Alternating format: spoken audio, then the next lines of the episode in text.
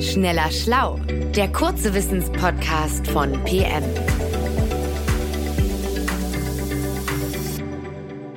Willkommen bei Schneller Schlau, dem kleinen Podcast von PM. Mein Name ist Stefan Draf und äh, heute haben wir einen Gast. Dominik Stawski sitzt neben mir. Ähm, Dominik, du bist Reporter beim Stern. Ich habe da auch lange gearbeitet, daher kennen wir uns. Und ich weiß eben auch, dass du gerne Geschichten zum Thema Kriminalität machst und deswegen bist du heute hier.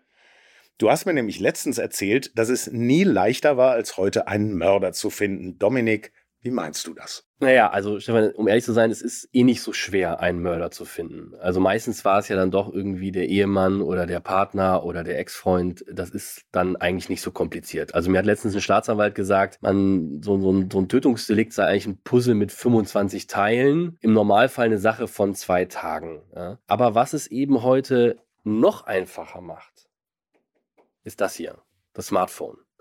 Weil mein Smartphone ist im Grunde für die Polizei, nicht meins, Smartphones generell sind für die Polizei eigentlich das Wichtigste geworden in ihren Ermittlungen.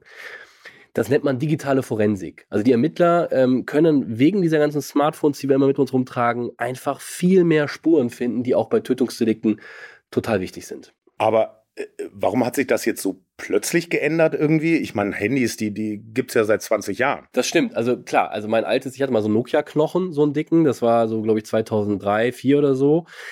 Äh, das stimmt, da gab es auch schon Handys, aber die hatten halt kein GPS. Die meisten nicht. Es gab auch mal Anfang der 2000er Leute, die haben richtig viel Geld hingeblättert, damit sie GPS hatten. Aber die meisten waren einfach nur diese dicke Knochen.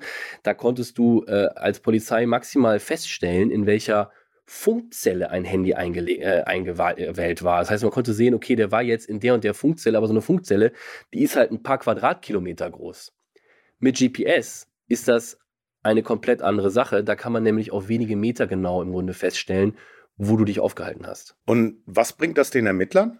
Naja, die wollen natürlich äh, zum Beispiel bei einem Tatverdächtigen herausfinden, wo war der denn überall? Und jetzt immer so als Beispiel, mein Handy hier.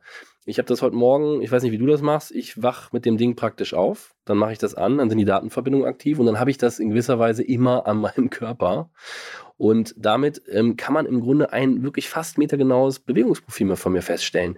Äh, diese ganzen Apps, Facebook, Google Maps, die, die stellen das fest, ne? Und ähm, selbst mein, äh, meine Rasenmäher-App stellt das fest. Oder mein Auto hat auch ständig eine Datenverbindung. Das heißt, äh, und es ist sogar so, selbst wenn ich mir alle Mühe geben würde, meine, meine, keine Spuren zu hinterlassen, man würde trotzdem Spuren von mir, zu, äh, von mir finden. Wie? Äh, auch wenn dein Handy aus ist, oder was? Naja, klar, weil wir einfach, egal wo wir uns bewegen, es gibt inzwischen an jeder Hausecke fast eine Kamera, in öffentlichen Räumen, U-Bahn, äh, Eingänge von Firmen, überall stehen Kameras und all diese Kameras zeichnen uns auf. Ähm, du kannst Gesichtserkennung einsetzen. Es gibt Alexa-Speaker, die im Zweifel deine Stimme in irgendeiner Ecke aufnehmen, du bekommst es gar nicht mit. Das heißt, ich hinterlasse in dieser digitalen Welt obwohl ich es vielleicht gar nicht will, ständig Spuren. Okay, verstanden, Dominik. Aber äh, jetzt zurück in die, in die Welt des, des Mordes und des Totschlags. Gib mir mal ein Beispiel, wie, wie Ermittler wirklich mit den Datenspuren was angefangen haben. Gerne. Guck mal, vor ein paar Wochen erst. Ähm, da gab es tatsächlich ein sehr schreckliches Verbrechen äh, im Münsterland. Das hat Schlagzeilen gemacht. Der Mord an Johanna K.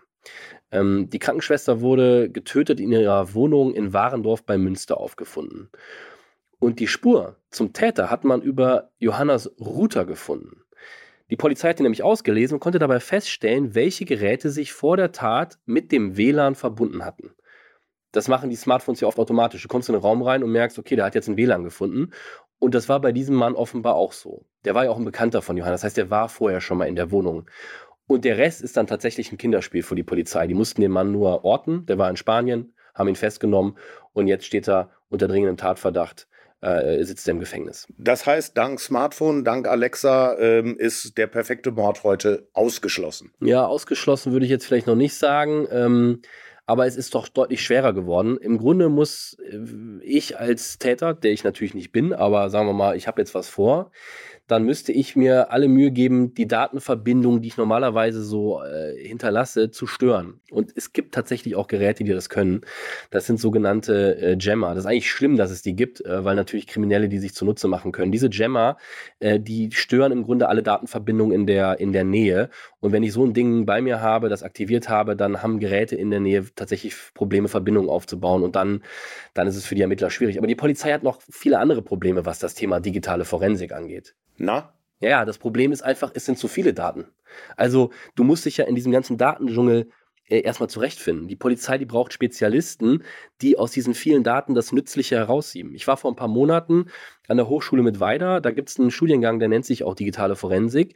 Und der Professor dort, Dr. Budde, sagte mir, äh, also wenn, wenn, wenn man jetzt Karriere bei der Polizei machen will, dann ist sozusagen der IT-Studiengang eigentlich das Beste. Die LKAs suchen solche Leute, die wollen Leute, die sie durch diesen Datendschungel führen und, ähm, und die irgendwie dann halt auch feststellen, wenn man an so einen Tatort kommt, okay, was ist denn jetzt hier wirklich interessant? Ähm, und die dann auch wirklich feststellen an so einem Tatort, was ist hier wirklich interessant? Also brauche ich den Staubsauger oder brauche ich den Kühlschrank? Also welche Daten helfen mir jetzt an dieser Stelle? Und solche Spezialisten sind dringend gesucht.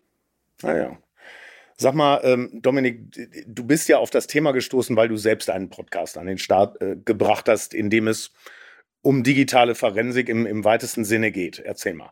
Es geht um den Mord an Frauke Liebs. Die 21-Jährige wurde 2006 mitten im WM-Sommermärchen, vielleicht erinnert ihr euch gerade, ist ja auch WM, in Paderborn entführt und ermordet. Und der Fall ist bis heute ungeklärt. Auch in ihrem Fall ist es das Handy, das die wichtigsten Spuren hinterlassen hat.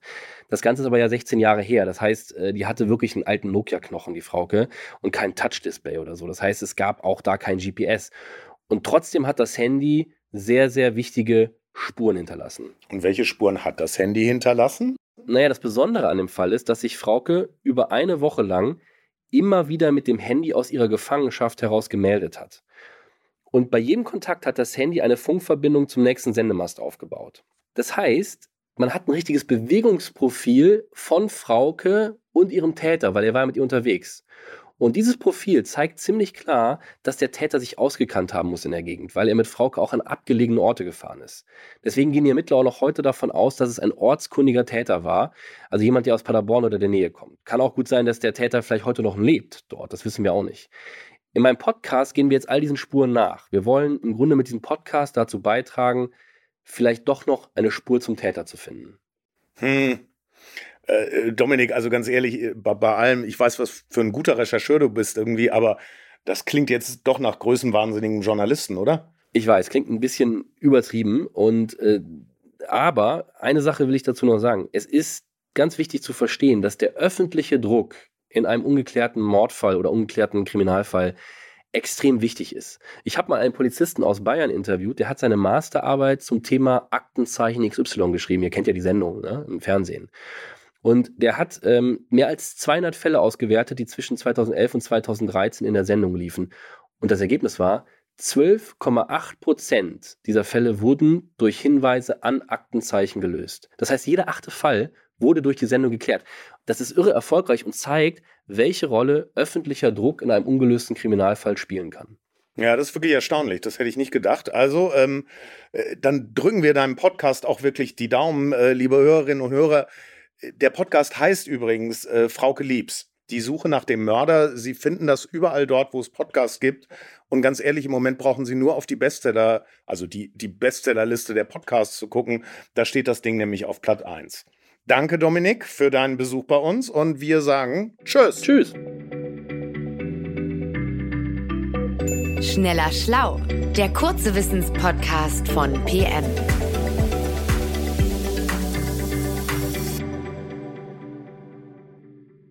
Dieser Podcast ist eine Produktion der Audio Alliance.